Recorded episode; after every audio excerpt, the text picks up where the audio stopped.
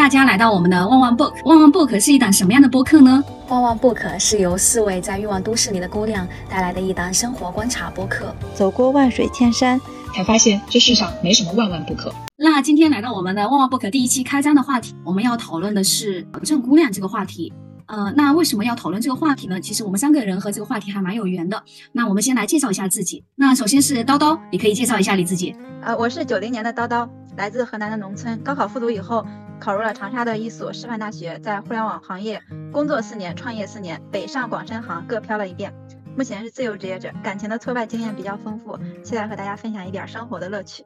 好的，好的，欢迎叨叨。呃，然后我介绍一下我自己哈。呃，我是九四年的，然后来自湖北的晶晶，然后目前是内容行业的自由职业者。我是我们村里第一个女大学生，呃，大学是三本，然后靠国家助学贷款上大学，然后工作以来经历过从零到一的创业公司，也待过喜马、鹅厂这些大平台，然后飘过北上广深等不同的地方，现在在广州，期待和大家分享一个女孩子想要过好以及走向自己理想生活过程中的点点滴滴。接下来是 CT，可以介绍一下自己。大家好，我是八九年的 CT。我来自贵州安顺，我从小就在一个三线厂的一个小镇长大。那大学的时候来到了广州，呃，在中山大学就读。硕士毕业之后，我就留在了广州，一晃大概也过去了大概十二年了。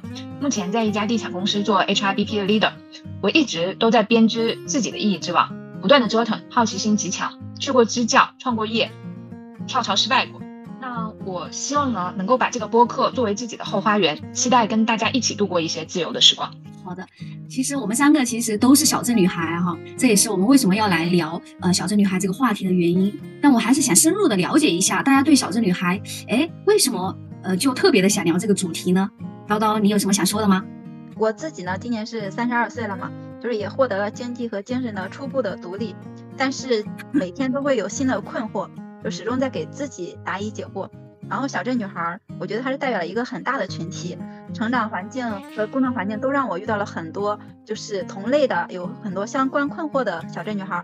我也希望能够发出一些微弱的声音，去支持每一个曾经进入困境的小镇姑娘。嗯，我就听到了经济和精神的独立了哈，太羡慕你了。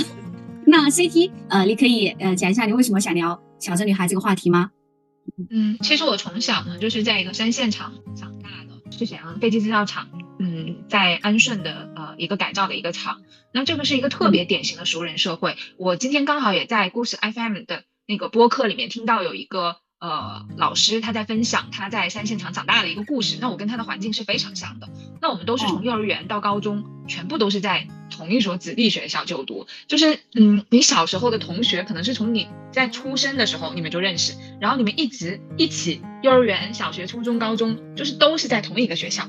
啊，所以小时候的世界就就这么大，可能你你们家发生了点什么，就其他人家都知道。我自己从小应该算是别人家的孩子吧，直到上了大学来了广州，就才会发现原来身边的人这么多元，这么优秀。那我第一次感受到小镇和城市的巨大的差别。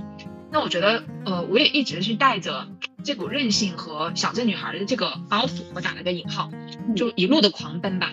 到后来，每一个场景里，其实无论是工作和生活，我未必是最好的那一个，但是基本上也都能够做到。呃，无论是在怎样的环境里，都是能够被看见的那一个。当然，这个过程其实说起来好像还挺简单的，但是也是经历了不断不断的陷落，然后又重新拉伸。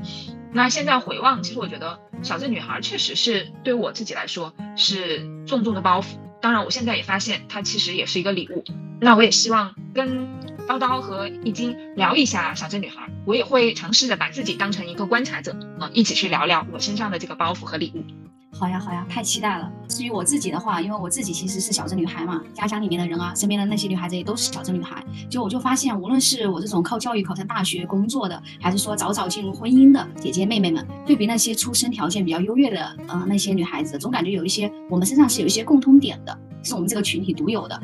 就也不是说独有的吧，就是说大概都会有这些特点。然后为什么会有这些共同点？然后以及如何克服，或者说如何接纳我们这些共同点，活出我们自己想要的人生，我也是很想和呃叨叨和 CT 一起聊一聊。其实我们说我们呃为什么想要聊这个话题？呃为什么想要聊小镇女孩？那到底什么是小镇女孩？然后你们呢在你们脑海中，你们觉得什么是小镇女孩呢？我们一起来讨论一下，说不定我们的那个认识是不是统一的？嗯，我觉得我们啊讨论的非常官方，确实是这样子。就是我觉得根据我自己有来身边的一些感受去总结的话，那就是我会认为那些呃可能是天赋异禀、名校背景的可以和我们划开，就他们是天生不同。呃，我觉得像我们这种缺乏天赋、没有名校背景、没有家庭支持，然后靠学历或者是靠社会技术类工作经验，从零嗯就实现自己初步独立的女生，我认为就属于小镇女孩。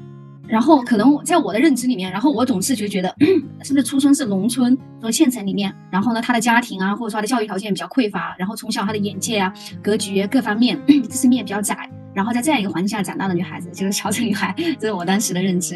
然后 CT 呢，你觉得呢？嗯，其实前期我们也在讨论呃准备这个选题的时候，我们也都聊了挺多。我们也也觉得嗯小镇女孩其实类别还挺多的。我们按照年龄分，然后六零、七零、八零、九零，现在零零，我们都可能能找出一些代表。那我们按阶段分，我们也分成，就有些人可能还在生存阶段，有些人发展阶段，有些人已经到了使命期了。那还是按照成功与否分，可能我们也找出好多人物啊，邓文迪啊，然后还有很多小镇女孩的成功代表。那其实不同的分法都能够，呃，就有很多很多要聊的。但是作为一个普通人，我们就达成了一致，就是我们作为普通的呃小镇女孩，我们其实想聊的就是和我们一样出生在小镇的普通的女孩。也许可能她们在人群中并没有那么显眼，也许她们走到了城市，可能获得了一些世俗意义上的成功，也可能没有，也可能还在自我困境当中。但是我们就是希望能够聊聊那个在茫茫人海中每一个像我们一样的那些普通女孩，聊聊她们的困境，聊聊她们的优势，聊聊她们怎么走出困境，然后聊聊小镇女孩的一切可能性吧。是的，那你希望这个话题能够带给大家什么呢？聊这个话题，对于我来说，真的就是一次自我观察，也是跟叨叨还有晶晶，其实我们呃也是刚开始我们这个播客，那聊的每一个话题，对我们来说，其实都是一次相互的看见，也也让我们彼此更了解对方，这也是我对于这个播客的一些期待。那嗯当然，如果也不知道我们第一个播客有多少人收听哈，但如果真的能够有人收听，并且有人能够收获到一些能量，我觉得这绝对是意外之喜了。然后也希望所有的小镇女孩们可以惺惺相惜吧。是的，那叨叨呢？嗯，就之前我和我的呃初中同学聊天的时候，就他也是结婚过得不太顺利，他就说，呃，看到电影八二年的金智英就看哭了，把自己看哭了，就觉得呃自己一个人在大城市结婚生子、工作，虽然都努力的去完成，但是自己遇到的困惑真的是非常多。就是他看到这个电影的时候，他把自己感动的哭。然后我其实也是觉得有很多这样一个群体，其实之前看网络上也有一个群体，就是说大家都看到这个电影的时候是就非常的有感触，也是有自身的感触。那我也是希望说，我们的这个博客可以给处于困境或者低谷的小镇女孩带去一点就是直面现实的勇气。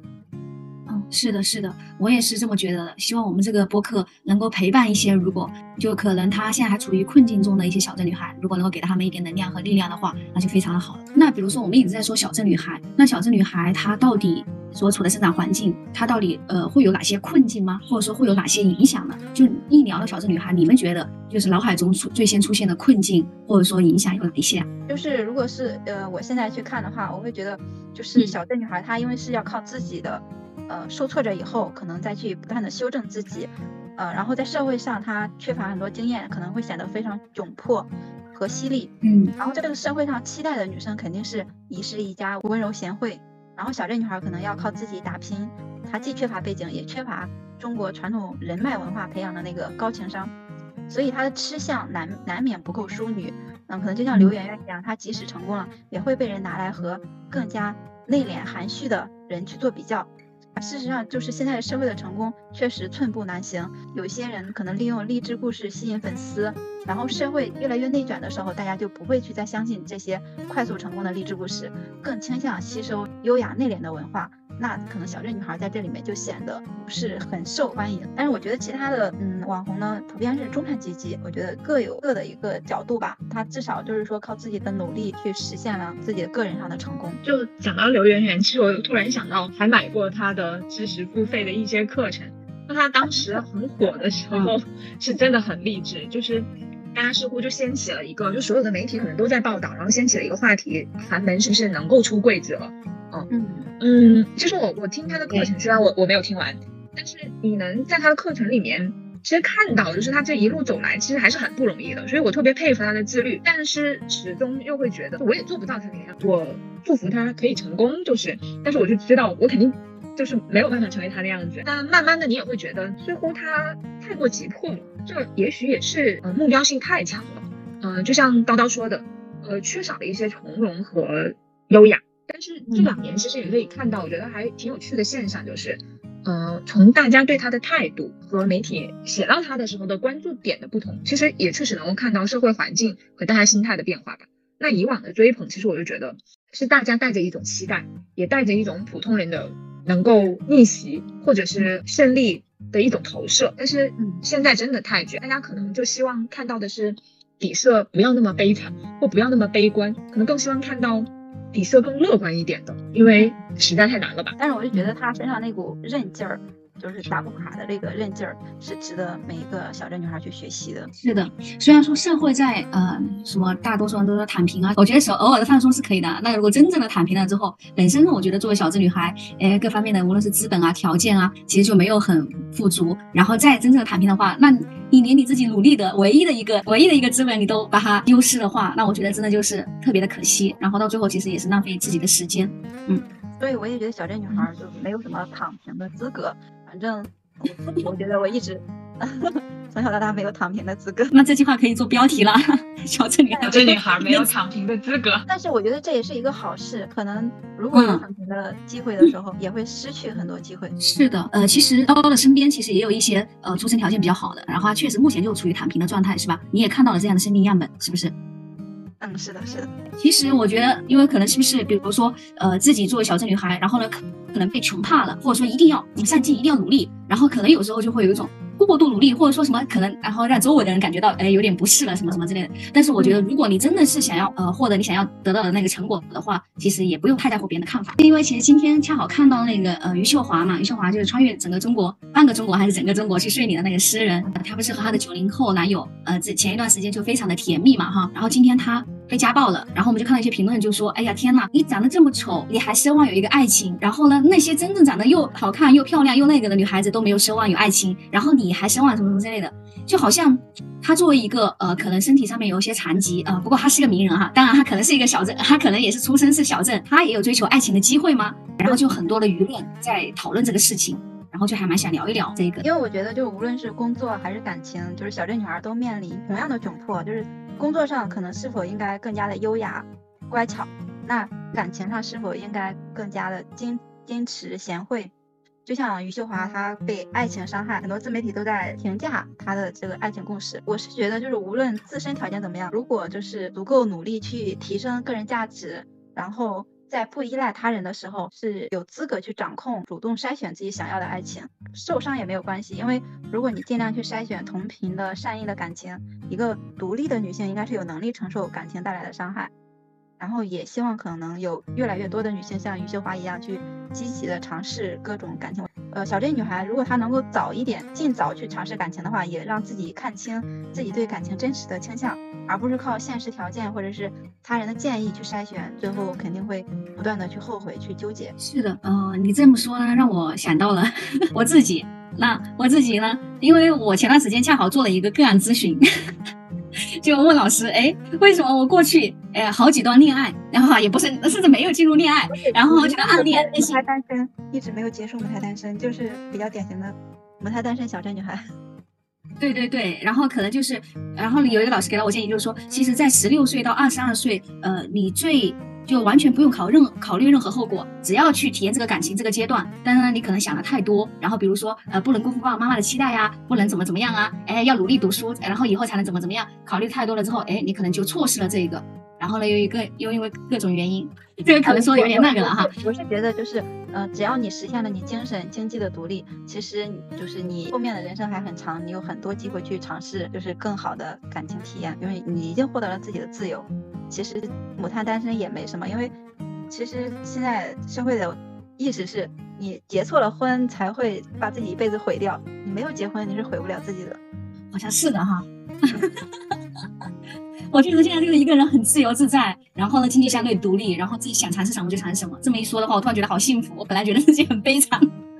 你你本来就很幸福呀。是的，是的，那就是 CT 啊，嗯，因为你其实相当于呃也经历过那种小镇女孩那种所带来的困境嘛。我记得你好像有提过，呃，就是你刚入大学，中山大学，考上中山大学之后，然后回来的那一个寒假，你是整个人都完全村里的人都已经不认识你了啊。对，你可以分享一下吗？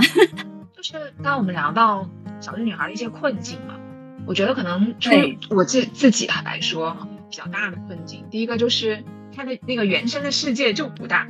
那对于我们来说，可能就真的更小，就是都是厂子弟，然后大家有的时候你会觉得有那种楚门世界的感觉，就是他，你你是再造了一个城，然后在东北把东北的所有生活习惯呃移到了原型移到了贵州，然后在那个山里面去演绎东北的生活，然后所有人你都认识，你会觉得好像这个世界就是这样，这个世界就这么大。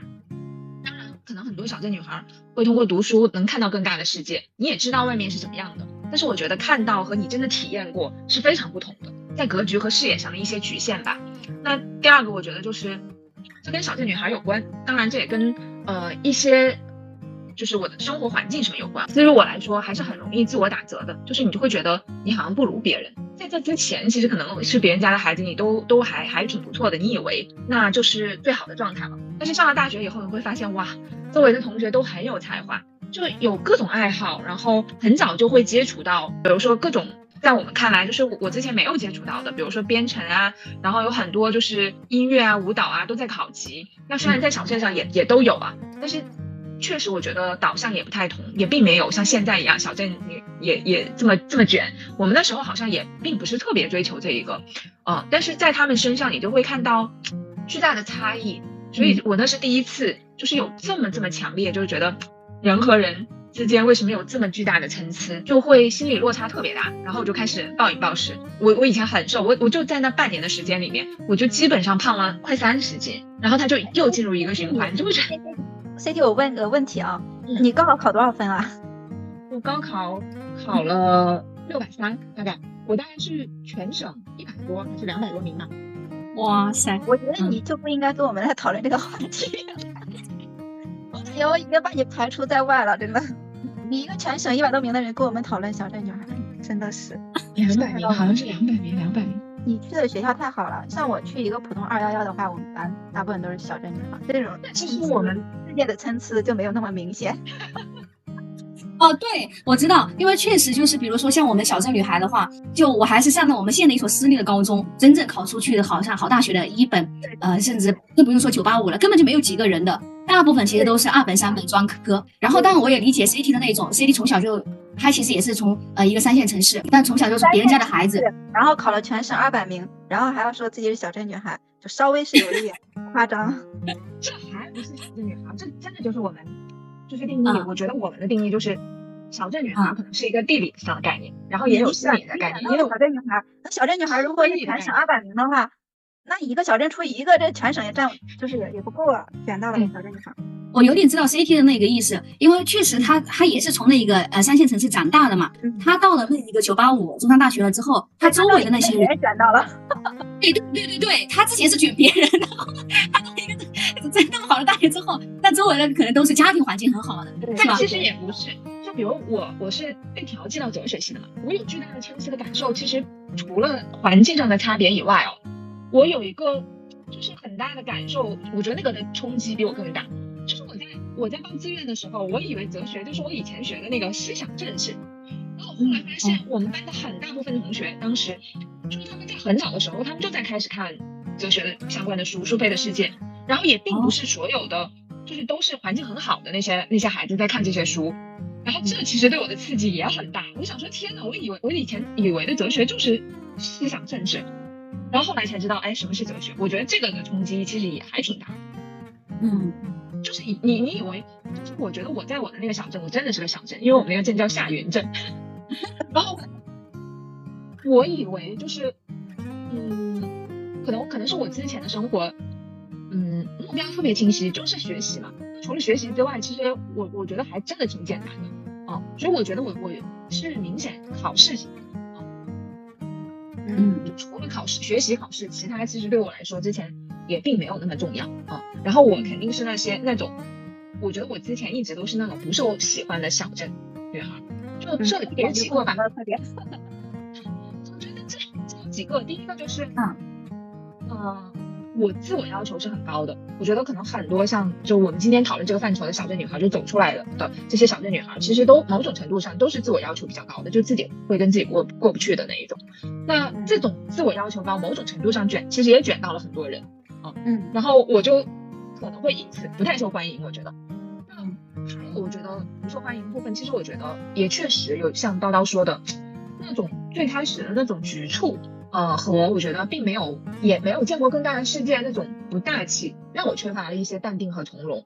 啊，我觉得这也可能是，就是我我自己回望哈，我觉得也是不那么受欢迎的点，就是因为你看到的世界就这么大，你以为这件事情就应该这么处理，但其实你会发现，就是有更大的世界，有更多很很棒的事情去等你体验，但是我只在。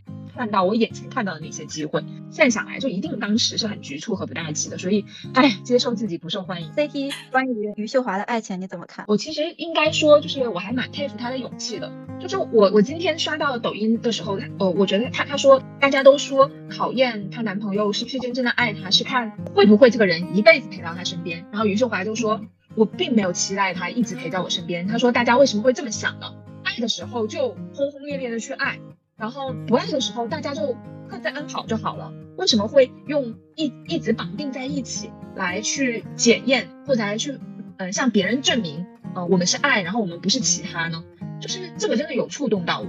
就也许他真的体会到了这份爱情里面让他快乐，让他热烈的。那我就觉得也确实不需要证明给其他人看。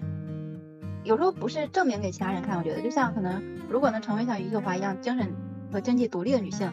他是有能力去说别人随时离开，他是有能力承担这个后果的，这样他才有能力去就是选择的一直是爱情。当当这个爱情变质的时候，他可以随时离开。不同意。呃，这个能力指的是，比如说，无论是他内心够强大，他能够接受这个，还是说他经济上面的经济和精神的双重独立。呃，或者说像我们可能大多数人就是一定要一生一世也好，或者说要结婚也好，要怎么怎么样也好，是吧？哈，他就是体验中间那个美好的那个就够了。对，然后这就让我想。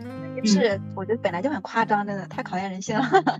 我在上大学的时候，就我的导师就是心理学的老师，他就说，大学这四年很重要的一个任务，真的就是去体验爱情，但是不要轻易的去交付。嗯，他说，在你遇到真正适合你的人之前，可能你真的需要去体会，然后在这种爱情的双向的过程当中，其实也是会让你更了解你自己。但这一点就很难讲，因为很多小镇女孩，她就是从小缺爱呀，就从小就没有人爱过她。然后你说不要交付，她就以为，哎，她遇到的一点点感情都是真爱。但我觉得其实也还是看人的，我就觉得这真的是一个学习的过程。就可能小镇女孩要学的东西太多了，连恋爱，说实话，嗯，当然这不是小镇，只是小镇女孩。我觉得爱情本身就是要学习的。那我第一段爱情的时候也是有各种以为它是一个理想的框架，然后在相处当中，大家都要有各种规则去遵守。就是不能这样，不能这样，不能这样。就后来发现，其实就是哪里来的这么多规则？就好好谈恋爱不好。但我觉得这你真的就是别人不一定这么想。我这这就是我学到的，初恋带给我的那些那些要不断的去学习，然后自我学习，然后还要去感情的学习，感觉都不能停下来，可能才能最终去掌控自己想要的感情。听起来小镇女孩好累啊！对，她要做的事情好多呀。所以说，那我们干脆就直接来聊一聊，那小镇女孩要怎么走出困境？就无论是说，呃，是她想要获得她满意的感情也好，或者说她想要获得她哎想要的人生啊、事业啊这些东西也好，就是大家有没有什么建议可以给到她们？嗯，叨叨可以分享一下。我我是觉得就是不要被家庭和学历限制，考分高也好、低也好，都及时去培养自己的触觉，去全方位的学习了解整个社会的大方向，以及行业内的变迁、行业之间的关联性。就是及时去触及自己所能学会的一个技能，然后去积累同频的人脉，用创业者的心态，然后面对生活工作的所有事情。因为我是看到了我身边很多人，就本来挺优秀的，最终就成为了一个螺丝钉、基础销售者；还有的人就是成为了行业里面很厉害的人，但是因为他呃没有去关注整个行业的一个发展，然后被裁员，就哪怕技术上非常厉害，但是被裁员的时候。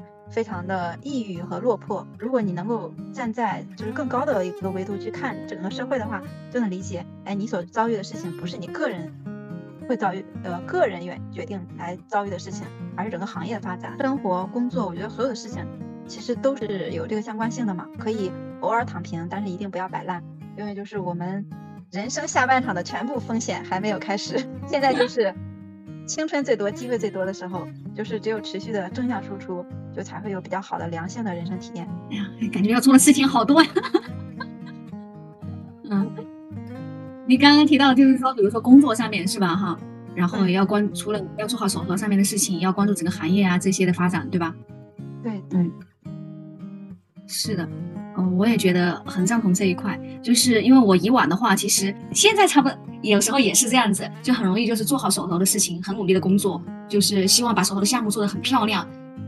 但其实很容易就是你忘了抬头去看路了，然后呢，你忘了看整个行业的发展，你忘了看哎自己的公司，哎自己的部门，哎对这块业务是不是很重视，自己手头在做的事情到底是陷入了一一次又一次的那一个重复。虽然说你做的是不同的项目，但是其实你用到的技能是相同的。你下你做的这个项目可以给你的下一段履历去增值，也就是说，你除了把手头上面的事情要做好，因为这个确实是你不要工作上面不要老板给我多少钱我就呃做多少钱的事情，在前期你没有什么资本的时候，那其实你就是要把你的你每一份工都是为你的下一份下一都是给你的下一个老板看的，你就是要把你手头的事情把它做。只不过就是说提醒大家，除了在做好手头的事情呢之外，你还要关注哎整个行业的变化，哎整个公司整个部门就是还要抬头看路，因为 C T 嘛，然后作为。HRBP，然后对于这一块有没有什么想补充的？就刚刚大家也差点把我踢出小镇女孩的行列哈，但是我还是觉得 走出困境也确实得益于教育啊。我就上了这个大学也确实打开了我的世界，哦，就是让我的世界大一点吧。我觉得这是我走出困境，嗯，很重要的一步啊。而且选择了一个综合性的大学啊。然后第二个是，我真正的就是，哎呀，随着年龄的增长，你会因为不断的陷入。然后陷进去，然后你就会真的觉得，其实这么多年来，可能就是自己在跟自己的打架吧。就困住自己的和给自己造困境的，真的就是那个自己，不是什么小镇，就是别人没有给你小镇女孩这个紧箍咒，是我自己给自己扣上的。我觉得，呃，小镇女孩不如人。但其实可能，其实为什么我们把你踢出去啊？就是从小到大，我们每一次考试都很困难，我们每一次就是遇到朋友、同学。都遇到很多摩擦，有很多不愉快，很多窘迫的事情，但是你就没有，你每一场考试都很顺利。你和我们当然不是，我可以举个例子，为了证明我就是这个行列里的，就是我，我其实也就是经历过，我并不是一直学习都这么好的。我觉得我这个人真的是啊要被摩擦的。有一次就是初一一个暑假，我就我来月经，我就在家晕倒了，因为嗯不是特别正常。然后我就直接晕倒了。然后我那一次的考试，就当然我确实那个时候学习也并不是很好。然后我的考试就考很差，我感觉我数学都不会做，就是我数学考了非常低的分。然后其实我觉得这件事情给我留下了阴影，因为我觉得我在考场上那种空白的状态让我还挺恐怖的。所以我有很长一段时间我都觉得我好像我经常会做那个我在考场上临上场考场之前我晕倒了，然后我在考场上我突然就是脑子空白，因为我觉得这就是实际我发生过的场景。然后。我我的就成绩就就就变差了嘛，然后我很好很好的朋友就是我的闺蜜，就我经常数学不会做嘛，然后我就会给她打电话，我以为我们是闺蜜嘛，那我就是不会做我就问他嘛，然后我有一天我又不会做，我就给他打电话，他妈妈接的，然后他可能没有不知道就是他的电话没有扣上，我就听他妈妈讲说他怎么作业老不会啊，就上上一个学，感觉你都成为他的家教了，这一句话就电话里的那一句话绝对的刺伤了我，然后。小镇女孩，我就就是这么要强。当那个我的闺蜜她接起电话，她也没回复她妈。然后她接起那个电话的时候，他就说：“嗯，怎么啦？”我就装作若无其事说：“没怎么，我就是跟你跟你讲一下，明天我们几点钟一起去上学啊？”然后我就挂了电话。挂了电话之后，我就大哭。我觉得依然是就觉得是太不争气了自己。然后第二个就是觉得，呃，当真的当你自己就可能不是那么强的时候，就是那一刻你就会觉得。似乎身边并没有人会支持你，哪怕是你就这么好的闺蜜，她的父母也会这么看你。所以这件事情还让我挺受影响。后来我就开始好好做数学题。然后，但但当然，我我我上高一高二的时候也会遇到同样的情况，就是数学很差，被老师扔出去罚站；化学也很差。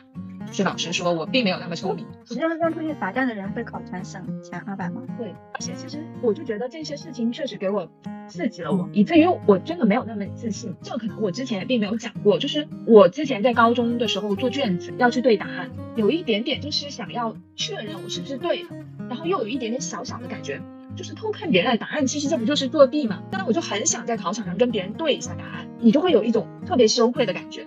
其实，在监考的时候，老师是能看到的，因为你你后来我自己做了支教老师，你也知道，就老师在讲台上就尽收眼底，所以他们能看到我一个就是好学生在跟别人对，在试图偷看别人的卷子对答案的。我我想知道，就是是不是你旁边的人，就是如果你抄他们的，反而他们是错的，只有你的是对的。我那时候就特别没自信，我就觉得只要答案不一样，就是除非我非常笃定这件事情是是对的，不然我都会常常犹豫。理解你的痛苦，看到了一个小镇女孩的要强，最后改变了这些秘密。对，感谢别人的否定，真的要感谢别人的否定。我就想说，也许我没听到我闺蜜的妈妈的那个电话里面的声音，也许我也不一定就是下定决心要新了。是的，是的，是的，是的。其实有时候真的，有时候要自救，因为我考三本，然后那学费是一万多嘛，一万多的话，因为大当时我爸妈其实他们刚好呃，相当于在县城买了房子，手上是没有钱的。但我爸妈从小对我其实是物质上面从来没有很匮乏，对我也从来不重男轻女，所以说我其实从小受到的关爱这些东西其实还是比较足够的。然后呢，我本来以为他们是开玩笑，后来发现真的就是临近开学的时间越来越短，然后呢就是没有钱给我去上大学。哇！我就嘶声力竭的哭啊、闹啊、吵啊，那就是发现已经改变不了这个事实了。然后我就向我身边所有的那些哥哥姐姐啊、那些亲戚去借钱，但是借不到。然后可能他们那时候条件也比较困难，嗯，我那些哥哥可能也刚开始参加工作。然后那我就自己去村里面，去我们镇上面，然后去呃县教育局各种去办什么手续，呃各种去找村长啊、办低保证明啊、办怎么怎么之类的，搞了好久。然后呢，呃到县教育局局去把手续全部办全了。可以那个争取到八千块钱，对，然后到最后签字的时候，所有的别人就说，哎，你家长呢？啊，我才发现所有的那些孩子身边都是有家长的，一起来办这个东西，就我一个人是我一个人办的。然后呢，后来我就很有成就感，去骑着电动车把我爸爸接过来帮我签名，然后把这件事情办定了。对，其实接争取到了八千块钱下来，其实还缺呃五六千，对，又想办办法借到了一笔钱。但我想说什么呢，就是说，其实，在这种。呃，因为其实 CT 刚刚也提到了教育的重要性嘛，对吧？哈，然后呢，一个就是他后来考上了大学，其实在某种层面其实是改变了他的人生轨迹的。还有就是他被别人呃，就是那句话刺到了，然后呢，他也是骨子里的要强，然后呢，他开始自己救自己，然后自己拼命的搞学习。然后我也是，相当于在这个关键的路口，我就觉得哇，我读完了高中，因为我我的那些姐姐们都没有可能初中。都没怎么读，然后就出去做衣服了嘛，我就不甘心。我现在十七八岁就寒窗苦读那么多年去做衣服，然后那骨子里面的要强，或者说就是想要读书那种。我是被我逼着上大学。高中同学，对，感谢你的爸爸。被 被打着去上学，就是没有今今天这种渴渴望那么强烈的渴望，都回到了同一个点上，就是嗯，都读出来了。你看，创业、自由职业、优秀的人。反正就是还挺感谢上大学的，虽然说呃是三本学校，但是上大学之后以及工作之后，你可以遇到很多人，比如说无论是遇到你们，对吧？哈，还是由于我工作的原因，就遇到各行业的老师。我觉得这个事其实是真的就是，你是因为上学遇到的嘛？但其实我觉得你并没有用到你的学历，你每个工作你都是自己去争取的机会。嗯，这个是的，对对。但是起码是上了大学才会有那个门槛嘛。比如说我去呃。呃，喜马或者酷狗的话，或者这些公司的话，那你如果没有一个大学文凭，或者说你是专科的话，或呃专科可能我不知道哈，反正就是如果你没有读大学的话，其实别人也不会要嘛，起码要有一个本科嘛，起码要有一个专科。你在工作上过于主动，就是你大学就是几本啊，或者是怎样都没有人去关注了，因为你。很及时的去争取了足够多的工作经验。嗯，对。但是其实我自己心里面是在意的，就是因为个人非常的对，反而成了我的一种刺激。那我就要多付出，就要做得更好，不然的话就更。看看你的一个心魔，有一点，目前是有一点点和他和解了。对，就是接纳他，也已经跨越了这个门槛。嗯，是的。其实我当时无论是从大学大二、大三就开始。去外面找工作啊，折腾啊，什么什么之类的，就是觉得自己学校不好，一定要多实习，然后争取好的履历，这样的话以后去大厂。然后呢，我会发现，天哪，无意中种的种子，好像就是在你潜意识里面。然后你后来的路就是朝着那条路在走。然后后来发现，哎，回头一看，全部都实现了。对，全部都实现了。然后我就告诉我自己，接下来的话，我觉得觉得没有必要就一直拿着这个学历不放。我觉得其实已经达到我最初的那一个那个了。那接下来就是自己想，接下来怎么过就怎么过，去看未来。已经战胜了这个心魔。那我们刚刚提到，其实呃，无论是呃叨叨提到的，呃，我们挑战女孩如果要走出困境，哎，我们工作上面，哎，要多积累人脉，然后多看行业的趋势，以创业者的心态面对生活中的事情啊、工作呀这些，还是说 CT 提到的，哎，其实我们受益于教育，有时候很多的限制是我们自己给自己强加的，我们没有必要给自己加了很多那种困境，还是说我也提到，就是说教育其实是很重要的，走出困境要靠教育，然后呢要靠生活上面的努力。还有什么大家想要补充的吗？就比如说感情上面要走出困境的话，感情上面想要对获得比较满意的感情。我我想起那个脱口秀杨笠，杨笠说过，就是当一个女生被分手了，嗯，好日子就开始了。就是因为像杨丽，她是虽然一开始利用了女性主义，但她最终就是还是非常洒脱的面对现实里的所有的批判和辱骂。所以我觉得每个小镇女孩都可以在思想上做一个女流氓，不做乖乖女。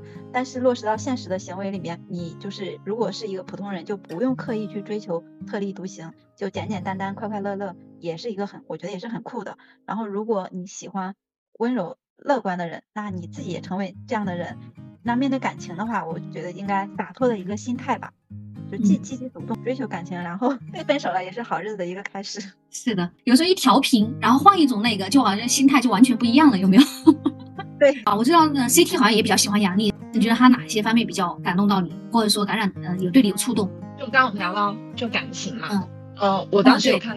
对，我看一个访谈，杨笠就说，其实她之前的很多段子都源自于她前男友，但她又不希望就是让她前男友看到，就觉得她是在吐槽他，所以她就模糊了一下，就用整个群体来代表了。她说没想到就是引发了大家的热议。就我的点，就看到这个故事，我的点说，这就是一个非常酷的女孩，就是她享受了她的爱情。还拿到了他的礼物，就是某种程度上，她前男友提供了那么多的素材，但是我觉得她又是一个非常善良的女孩，就是她为了，就是其实某种她程度上，她也在保护她的前男友，所以她就不用指向那么明显，然后就指向了整个群体嘛。那我确实一直很喜欢她，就她身上的洒脱和幽默，我觉得特别酷。然后同时，就是她也非常脆弱和强大，我觉得这些都交织在她身上。然后我也看过她一个访谈，她就说，其实。每一个人都有充满着迟疑、怀疑和脆弱的时候，但同时你又可以拥有特别多的力量。然后我觉得，如果有什么，他说如果有什么他自己很强大的地方，那就是他可以承认他的脆弱。这句话还是非常打动我的。我还想，其实我们刚刚也一直聊，就是小镇女孩如何走出困境。对于我来说，一个巨大的力量的支持，就是有一天我好像不再想说，就是我要特别要强，然后我希望就是。出人头地，然后我以前我希望我成为一个女强人，当有一天我发现，其实说实话，有一些我的天赋我确实没有，而且我又没有那么拼，某种程度上有时候我还挺懒的。我知道我没有办法承认成就成为那样子的人，我可能真的就是一个普通人。我见过特别聪明的人，那我知道我跟他们身上的巨大差距。我觉得。当我承认我自己就是个普通人，我能把普通的日子过得还不错，我不再想说我一定要走出困境。我的当时的走出困境就代表我要获得成功的时候，瞬间我的包袱就丢掉了一半了。因为我我在上初中的时候，就是我的小学班主任有一天遇到我妈妈，他就说，嗯，春婷还会嗯有那么沉重的包袱吗？然后我妈妈还挺纳闷的，她回来跟我讲这句话的时候，我特别生气，我在想说。我的班主任为什么说我背负巨大的包袱呀？我没有啊。然后现在想来，就是，嗯，可能我的班主任真的非常了解我吧，就觉得我一直可能希望就是成为不同，我一定要出人头地，我一定要就很好，所以我真的背了很重很重的包袱。但我就是承认，我真的就很普通，我确实不能够那么厉害的时候，我就觉得。舒坦了很多，是的，是。然后只不过就是说，呃，这个承认自己普通和完全的摆烂之间那个度，自己把握好就行了，是吧？对，承认自己是一个普通人，一下子拥有了全部的快乐。是的，我记得我小时候，天呐，不知道对自己长大之后的那个期望有多那个，是但觉得当总统都不能满足我的那一个 对自己的那种期望，都觉得自己比当总统还要更牛逼那个事情才行。后来有一天发现，天呐，我还记得我印象很深刻，我跟我弟弟说，发现我好像就是一个普通人。然 后我弟弟说：“你才知道啊！”他说：“你以为你自己有多那个了？”但是确实，我就一直记得我说那句话的那个瞬间，我是真的是觉得，哎，突然好像。解放了，解放了，你可以放过自己，压力好像也没那么大了。然后呢，呃，关于这个走出困境，我感觉我我想稍微补充一点点，就像我们每个人都会遇到我们的这样时刻，是吧？哈，我们每个人都会有低谷啊，什么什么之类的。其实有时候真的很脆弱。然后我上次也听 CT 讲到，他呃前段时间身边有两个朋友甚至都自杀呀，什么选择了对结束生命啊这一些。其实我觉得真的就非常非常的可惜，真的很心痛。就无论是小镇女孩也好，还是说我们我们所有的人也好，平时呢就保持真诚善良。然后呢，能够帮助别人就多帮助别人，以一个开放的心去链接别人，然后有有一些你的好朋友。其实这里就可能就提到叨叨了哈。对，其实我以前我记得我刚开始参加工作的时候，就一门心思的只想把工作搞好，然后其实对外界其实是不怎么。闻窗边的事了，但叨叨这个人呢，就我们呃上和 CD 上那个穆老师的课程上面来说，他是一个泼皮型的人，他就特别的关注人，就是虽然有的人他就比较高冷嘛，是吧哈？或者说你理我了，呃，那那你如果不理我的话，那我就接下来就不怎么理你了。但他就是一而再再而三的，然后渐渐让我打开了心扉。后来哎呀天呐，就两个人一直相互支持，相互支持。刚刚可能其实他给我的支持更多哈，就是有时候我都想，呃，有好几次，无论是比如说上次我被裁员。还是说上一份工作中的很多很低谷的时刻，如果没有他那些陪伴啊、开解啊，我觉得我呃能不能走出来，其实还不知道。或者说就算能走出来，那我可能要付出的代价呀，或者说什么之类的，其实是更大的。就是说你要有一两个哎，你的社会支持系统要有一些好朋友，要一两个哎特别好的朋友，心情不好的时候哎可以跟他说说话，然后这样也有利于你走出困境。就是同同频的朋友，因为劝你的时候，我也是劝我自己，然后。就你你想开了，我也想开了。其实如果同频的话，就会能更好的支互相支持。是的，那上奔赴的故事，他是体验付出的快乐。没有没有，我我也得到了很多。因为这个和爱情不一样，你在朋友上如果是同频的付出，真的是一生的财富。连爱情说没就没了。哎呀，笑死。呃，其实 CT 也是给身边人很多帮助的。比如说我最近，我现在不是自由职业吗？哎呀，这个其实已经讲过了，但是我觉得还是很想分享一下。呃，一月份。然后公司业务调整，然后我们这批都被裁员了嘛。然后其实我二月份、三月份、四月份、五月份，其实还是在努力的找工作。虽然说其实我知道我要找的那一个工作所处的行业，呃，其实已经有点进入瓶颈期。然后所做的工作，其实我已经烂熟于心，太熟练，太知道怎么做了。其实没有特别大的兴奋感的。然后筛来筛去，就唯一两个比较感兴趣的平台。然后去面试呢，哎。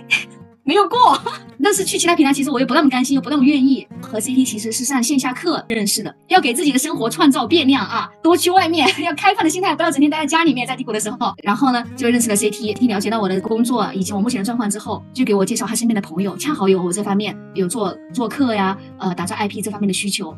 然后呢，我就开始做起来了，就开始发现，哎，创业公司的时候，你就是做的从头到尾的全部工作，所以你本来就可以做这个项目的。全面的一个负责人，只是你一直还在努力的进大厂。是的，是的，可能以前还是想要找一个组织去依附，找一个机构去依附。然后虽然说以前自己在从零到一创业公司，其实完全是一个创业，完全是一个哎从零到一做一个事情做出来。但是呢，我感觉我自己还是一个打工者的思维。对对对。然后呢？从创业公司出来，然后又去了大厂以后，其实就已经证明了你的能力。然后就是你此时就是，因为本来你做的项目就是独立的项目。你在大厂里面做的项目，也是独立的项目，不是很螺丝钉的。创业是是很适合你的。然后因为 CD 提供的这个契机，然后我就真的开始发现，哎，真的可以这样子哦。那我就开始哎 往这条路上面去走了。而且就是这个过程中能够看到易经的状态非常不一样，就越来越自信。其实是你本身你就具备这些特质，然后你再一点点的找回，就是你自己的那个光芒。然后又刚刚讲到，就以前可能我们希望。依附一个平台，但现在你发现吗？你原本就是自己，就是一个人在做一个类似在做一个创业公司，然后你把你自己去交付，就帮别人去交付这个产品。哦，你一直都是自己就独立在做创业公司，只是你现在真的发现，其实你就你本身就可以，你不需要依附这些平台，也不需要他们的呃给你的简历的背书，因为你的能力就具备，嗯，可以交付这些价值，别人愿意。啊，买单！身边的朋友给我的支持，让我走出了困境。而且说实话，现在确实没有哪个互联网公司或者平台说，哎，它是靠得住的，就像婚姻一样，靠不住。哎呀，是的，你具备稀缺性。那如果走出困境之后，那你们觉得，呃，小镇女孩的成功，她是走出困，走出小镇，还是接纳小镇呢？我当时想说，就我是否还介意小镇女孩这个标签？而所谓的这种成功。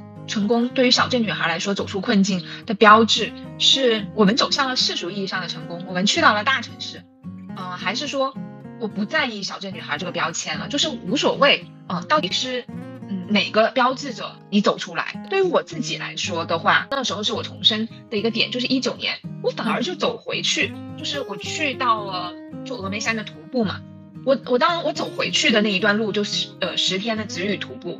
我反而觉得我获得了新生。那并不是因为我我走到了什么城市里，或我获得了怎样的成功，呃，反而就是一次特别简单的徒步。那我觉得那一次带给我巨大的变化，某种程度上真正意义上的完成了一个阶段的自我和解吧。嗯，所以我觉得可能对于小镇女孩来说，走出困境，真正意义上的其实是走出心理意义上的小镇，而不是什么所谓的地理意义上的啊走出小镇。嗯，是你你走出了你心理意义上的小镇以后，你才会发现，你才能够看到这个更大世界里面的自己，以及这个更大世界里面更多元的人。而不是你只会看到比你更优秀的人，然后你会能够看到这更大的世界其实还是很奇妙的。它不是一种价值观，不是一种审美体系，它还是很多元的。它可以接受不同的，就小镇、农村、城市不同的人。嗯，我觉得这可这可能是一个标志吧，就是你真的走出去了。自我和解一定是很多人的，就是是所有人的功课。但是可能有很多人需要做一辈子吧，我觉得大部分的人都需要做一辈子吧。所以我觉得无论是大城市还是依然在小镇的女孩们，给自己创造更大的心理空间，就不用全说成特定的形状去讨人家喜欢。做到了这两点意义上的走出困境了吧？我也算不上真的走出了困境，因为我觉得可能还有一些心魔。嗯，那我但我觉得自我和解一定是很长的路。嗯，我需要。慢慢的自我和解，慢慢的看见自己，然后慢慢的爱自己。你刚刚提到的，呃，可能外界一个东西，它不是只有一种是对的，其实它可能很多种都是对的。我确实是发现，呃，就是可能我们有时候由于眼界啊，或者格局啊，各各方面的那种受受受限制哈，就总会觉得世俗的标准那一种才是对的，然后呢，就特别用力的去追求那一种，无论是工作上面的过度努力，还是说特别追求的成成绩，然后不不看其他的，其实好像也。有一点就是由这个衍生过来的，我不知道这个有没有表达清楚哈。但确实我就觉得好像就是呃眼界和格局这方面的受了影响，然后就只是认为世俗标准上面的那一种是对的，然后就拼命的去追求那一种。但其实外面还有很多东西我们没有看到。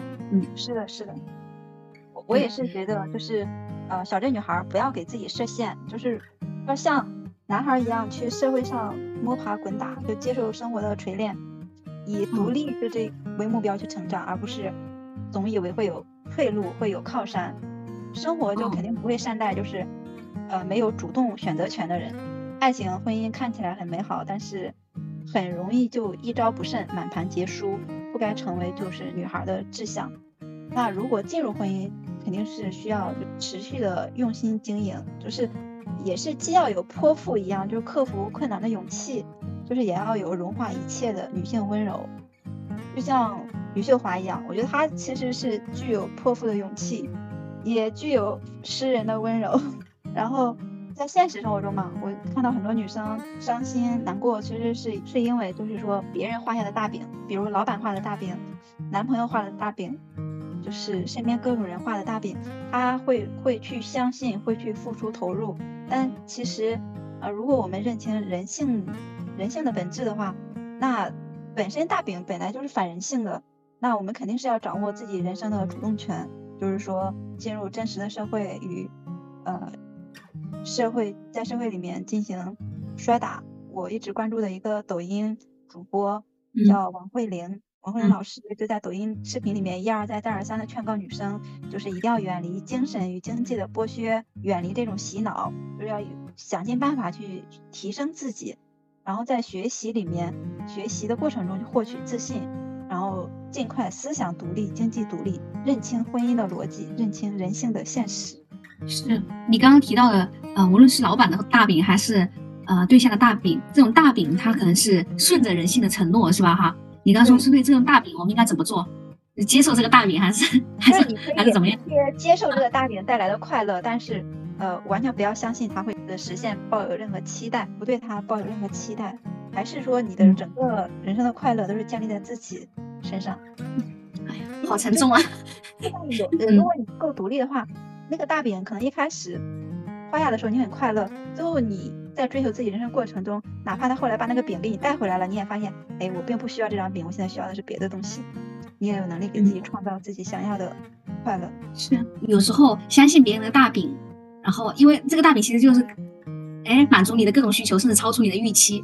对，其实有时候我觉得就是把有点就是把希望寄托了在了别人身上，指望别人来满足自己指望别人是超预期的满足自己，然后其实无意间就是又把自己放在一个弱者的位置是。的，是的，是的对，不应该成为弱者。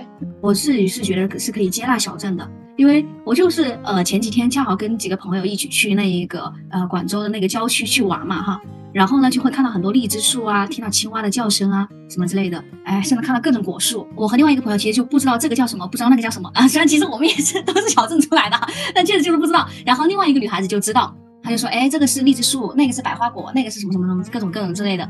然后呢，我们就聊到一个东西，然后确实就觉得，哎，为什么？呃，城就像是城市里面的人哈，来到农农村，他不知道这些东西，他不会觉得很羞愧，他不会觉得不好意思，他就是一种好奇啊，这个是什么呀？啊，那个是什么呀？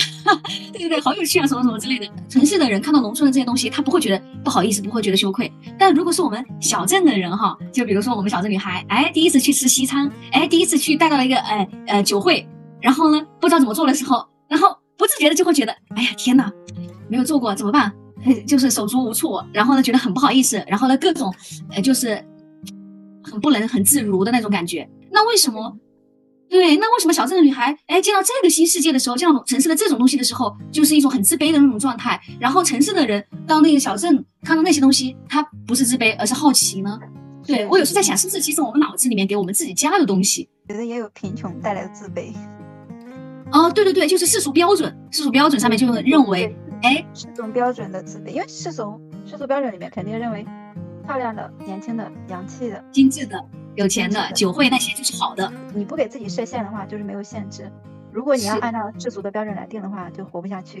因为我们大部分都还没有达到世俗标准，啊？那你们有什么想要对小镇女孩所说，呃，想要说什么话吗？刚才说的王慧玲，抖音的王慧玲老师，她有出一本嗯书叫《基层女性》，然后这本书它是揭露了很多婚姻与人生的现实，值得就是每一个乖乖女去深度学习。就她是说婚姻肯定是值得期待的，但是你肯定是要看透它的逻辑以后再去热爱这个婚姻和人生。王慧玲老师就说，对于大部分女性来说，婚恋一旦出现歧途，就是万劫不复。你既要理解、包容自己的呃艰难与懒惰，然后支持自己就是偶尔的脆弱，同时支持自己的学习与进步。因为我们刚才说过，就是眼界都是有限的嘛，但其实也不是说自己的眼界是有限的，每个人的眼界都是有限的。如果我们可以呃善意的、持续的去学习，我们肯定是可以获取身边的人的信任和支持，这样我们就可以获取更多呃工作和生活上的机会，完成精神与经济的独立。还有就是，呃，我们也要理解别人的不易与自私。就像我们无论是呃男朋友还是朋友还是家人，他们都有脆弱懒惰的一面。然后，如果你期待靠婚姻、靠承诺让他永久的经济与精神付出，那肯定是不可能实现的。就是我们不对他人抱期待的时候，我们就不会被带来很多伤害。然后及时去接近与自己同频的恋人和朋友，然后我们也可以同时也是在远离不适合的人。还有就是王慧玲老师也是建议每一个女性都一定要就是尽快进入学习阶段，成为一个经济与精神独立的人，然后能一步一步接近我们自己人生的理想状态，成为一个健康的、快乐的、洒脱的、独立的人，还是要学习哈。就享受学习带来的快乐与自信。CT，你有什么想要那个的吗？刚刚熬到送给大家那一段，送给大家那一段话，我觉得太棒了，一定要截下来。换做我是的，遇到一个这么感性的叨叨，然后我马上就要理性一下，列一二三四，送给小镇女孩。第一个就是重新定义这个问题，约束你的根本不是小镇，而是你的惯性。就每个人都有自己的心魔，可能或大或小，或新或旧，有可能是安静的，有可能是吵闹的。就不管以什么形态出现，其实这些心魔总会来找上我们的。呃，有可能是爱情问题，有可能生活问题，有可能是事业的问题，千万别被这种惯性的心魔去拉扯住。就是小镇女孩，她一定不是紧，一定不不是紧箍咒，就是它是礼物，它能把你多大程度的拉拉线拉线下去，它也可以多大程度的把你拉升上去。小镇绝对不是个问题。我觉得第二个是别看清了自己，就是需要看到自己的珍贵和稀缺性，不只是跟小镇女孩说的，我觉得是跟所有女孩说的。第三个就是，如果可以的情况下，当其他的女孩需要帮助的时候，希望我们能够不要吝啬自己的能量，可以去帮助到其他人，因为也许就一句话的能量，都可以让他们感受到，原来这个世界上还是在温柔的对待他，还是在爱着他。我其实听到了，我都觉得好感动哈。然后我自己觉得，如果要对小镇女孩说的话的话，我觉得如果你还没有考上大学，你还是个学生的话，好好上学，好好学习啊，考好的大学。然后呢，就算如果考的大学不尽如人意的话，那工作之后也不要放弃自我学习。然后有时候其实我真的觉得可以多去参加一些活动，然后一些活动，无论是线上的圈子的社群活动，还是说线下的那一种。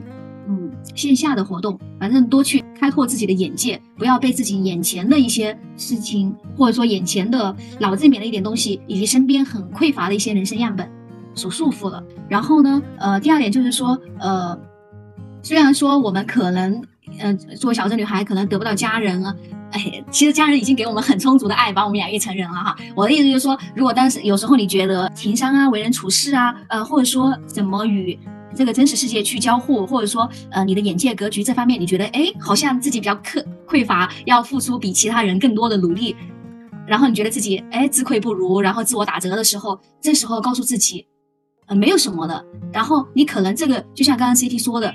那可能是你的一个，哎，就是你缺乏这个东西，那可能是你的一个低谷。但是呢，其实你接接纳这个现实，然后你也可以通过学习、通过反思、通过记录，你自己是可以补足这些短板的。而在这个过，而在这个补足的过程中呢，你其实是激发了你的生命力和你的韧性和你整个人的那一个呃生命的状态，丰富了你的生命的。啊，对。然后呢，第二点就是说，如果因为呃一些原因，比如说如果父母哎。因为我我的父母其实也还好哈，还做的比较好，但我就知我知道我们村子里面有的爸爸妈妈，他其实是，呃，把女儿其实就觉得嫁出去的女儿泼出去的水。然后呢，是希望，甚至说那那些女孩子一般其实是没怎么读大学，就很早就出去打工，然后每年都要给家里钱，对，这是一种。然后另外一种，然后呢，考上了大学了的话，然后父母会觉得，哎，好不容易考上大学了，那你以后就可以挣钱了，然后也可以为家里，无论是金钱上面的那一个付出，还是说，哎，要给他，呃，甚至家里面，比如说他爸爸妈妈总吵架，呃，或者说怎么怎么样，然后总是来找你。如果你自己那段时间也是处于非常低谷的时候的话，那其实不用太被一些所谓的孝道。呃也好，当然我们要孝顺哈，我就说不用太被那一个束缚。这时候你先照顾好你自己，对，先保护好自己的能量，然后先让自己从那个泥潭里面挣扎出来，然后呢，再好好的关心爸爸妈妈。只不，当然这个过程中不是说要你完全跟爸爸妈妈完全隔离哈，跟家人完全那个哈，你也可以关心，只不过那个时候你可以，哎，可以少一点关心，多关心一下自己。然后第三个，那就是刚刚大家都提，我们都觉得特别重要的一点，就是说，呃，我们都呃要保持独立。然后呢，保持独立的过程，就是说不要把希望寄托在任何人人的身上。但是呢，我们自己做人，哎，保持真诚善意，然后多一些同频的朋友一起往前走。然后还有就是勇敢一点，大胆一点，不要被什么小镇女孩这个紧箍咒箍住，然后多去尝试，然后把生命当做一个游乐场，去体验不同的东西。是的，是的，多一点勇气。对，多一点勇气。我感觉有时候我们好像就是缺乏那个勇气，难怪上次好像听那个我想老师。他是听谁说的啊？那勇气是人类最最稀缺的一个品质吧？哎呀，觉得勇气好重要。然后我们都勇敢一点。那听到这里，我们的第一期播客就结束了哟。呃，听到这里，你对小镇女孩这个话题有什么看法呢？欢迎在评论区留下你的看法。点赞前三名的用户，我们将送出王慧玲老师的《基层女性》这本书一本。非常期待你的留言，谢谢，拜拜。希望我们这个播客可以做下去，然后多几个听众是支持我们做下去最大的动力。好，是的，是的，好的，期待第二期，拜拜，好，拜拜，拜拜。